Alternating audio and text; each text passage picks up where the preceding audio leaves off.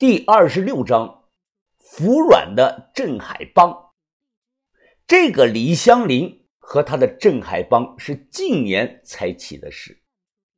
单看这个声望地位，这个人是什么身份？我田哥是什么身份？用事实说话。当初田哥单枪匹马进洛阳，宋家四兄弟见了他的面啊，也得低一下头，那不在一个量级。就像学生见了老师一样害怕呢，是正常的。田哥口中的这个传明仔，也就是老三刘传明，他两千零六年被抓，判了二十年，现在是两千零二十三年，也就是说，这个大哥啊，再有三年就该出来了。也就田哥敢直接叫他传明仔。鲜为人知的是，刘传明早年的工作呢，就是在赌场给人发牌的，叠马仔的出身。不过等他出来，早就是物是人非了。我看呢，一般进去五年以上，就会和这个社会产生脱节。就算去到一个没有人认识自己的陌生城市，那自己呢，也会有种和周围是格格不入的感觉。李香林举着手机去屋里啊，和田三九说话去了。此时有人扒着门，有人守着窗户，都眼神阴沉的盯着我和于哥。或许他们都在等李香林的一声令下。见气氛不妙，我不动声色的悄悄的躲到了于哥的背后。待会儿万一是真打起来，于哥后背安全呢，就交给我了。必要的时候啊，我替他挡刀。墙上悬挂这个时钟，走秒声很大，滴答滴答滴答。房间内的气氛是越来越紧张啊！我观察到于哥双手一直保持着四指并拢的姿势。大概又过了有五分钟左右，李香林拿着手机出来了，他环视了一圈，干什么都想干什么，都坐下，以后咱们就是一家人了。我紧绷的这个神经瞬间放松了。二位兄弟也别站着了，快坐快坐。此刻旁边有个人还瞪我，我冷哼了一声，一脚踹倒这个凳子，然后大大咧咧的坐在了对过的沙发上。我田哥怎么说？还要不要把我们剁碎了丢湖里喂鱼啊？兄弟啊，我刚才和你说玩笑话的。你沈眼峰的大名鼎鼎，我怎么敢把你丢到湖里呢？俗话说“天下同行一家亲”，今天呢能结识你这种北方来的豪杰，也算是我李香林的运势了。要不是我亲妹妹岁数还小，我肯定把我妹妹许给你，那样咱们就亲上加亲了嘛！啊！哈哈哈哈哈！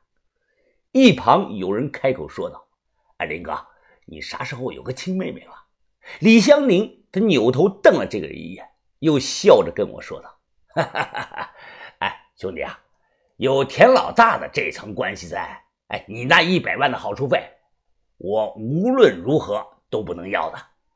我这镇海帮呢，刚成立不久，如今还缺个副帮主，哎，你有没有兴趣啊？没兴趣。哎，兄弟，你再考虑一下嘛。我们镇海帮啊。”虽然刚刚在江湖上崭露头角，但我们帮里年轻漂亮的温州靓妹很多的，哈哈哈哈不少还是在校的大学生呢。我不耐烦地摆了摆手，别拐弯抹角了，想谈合作的就先回答我一个问题啊，兄弟，你说，关于我们在岛上的消息，你是从哪里知道的？这一点我必须搞明白。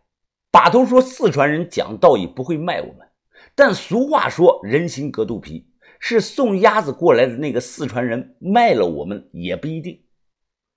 李香林他想了想，啊，告诉我你们消息的是我帮里的一个小头目，外号叫老七。你之前搞了他的船，我暗自的皱眉啊，原来是那个家伙。大头猜的没错，这个事儿还真和四川人没有关系。不对。我马上就问道：“那个人是认识我不假，但不知道我们在岛上住啊。他更不可能知道我们的背景身份。李香林他解释道：“啊，前几天晚上啊，你们拉了一船的物资往岛上送，那个家伙啊，暗中派人跟踪了你们，所以才知道了你们藏身的小岛。至于我派人上岛啊，纯粹是为了摸门，确认你们这帮人的身份。”我点点头，这个解释啊就通了。哎，兄弟啊，水下有千年的古城。你们有没有搞点什么好东西啊？没有，就搞了一堆的破烂我们连古城门都没看到。这打算啊，再摸上两天，要是没有收获，就打道回府吧。我没讲实话。别看他和我满口的兄弟，但把头说过，宁波人的金钱至上，那心都是黑的很呐。我心里分析，名不见经传的小小镇海帮，田哥一个电话的镇压。就把这伙人给镇压死了，再加上银狐的名号，我笃定这个李香林不敢对我们用硬的。但看样子他现在很缺钱，估计是心有不甘，想从我们这里啊分点肉吃。那可能接下来啊就要来软的了。果不其然，李香林他话锋一转：“哎，兄弟啊，你这样吧，你先别忙着回去，我请你吃顿饭。哎，这点面子。”总要给我吧，不想把这个局面搞得太难看。我说吃顿饭没有问题，咱们买卖不成呢，仁义在。一行人开着车是浩浩荡荡去了酒店。饭桌上酒过三巡，于哥小声的提醒我注意点。我说我有分寸。江湖传言宁波人心黑手黑，但一番接触下来啊，我感觉这些人其实还可以。吃完饭上楼休息。我冲了个澡，怕隔墙有耳，所以啊，我躲到这个厕所里打电话。把头，目前的情况就是这样，你猜的没错，四川人没有出卖我们。那伙四川人有包哥会的背景，所以啊，他们很看重自己的名声。孟尝这次又帮了我们一个忙啊。把头，眼下这个李香林很想和我们合作。我拒绝了，不过看来对方不死心啊。刚才他请我吃了顿大餐，可能是从我这里想突破。把头，你放心吧，我软硬不吃的。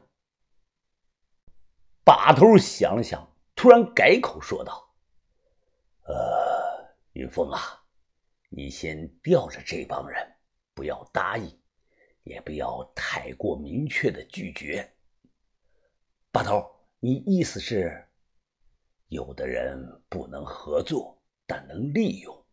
我们要时刻想着给自己留一条安全的退路。万一哪一天出了事儿，那这帮人就是我们的替罪羊。谁呀？我正打着电话呢，突然有人敲响了门。啊，兄弟啊，是我。我小声的说道：“大头，那个李香林又来了，我先挂了啊。”明天晚上我回去和你们会合。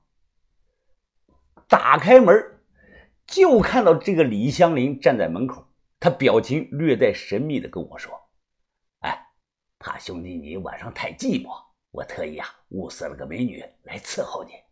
啊，不用了，我很累，我得休息了。”他笑着看着我：“ 先别忙着拒绝嘛，一般的庸脂俗粉，我知道兄弟你也看不上。”但我特意找的这个美女可不一般呐，你先看看再说，要不要？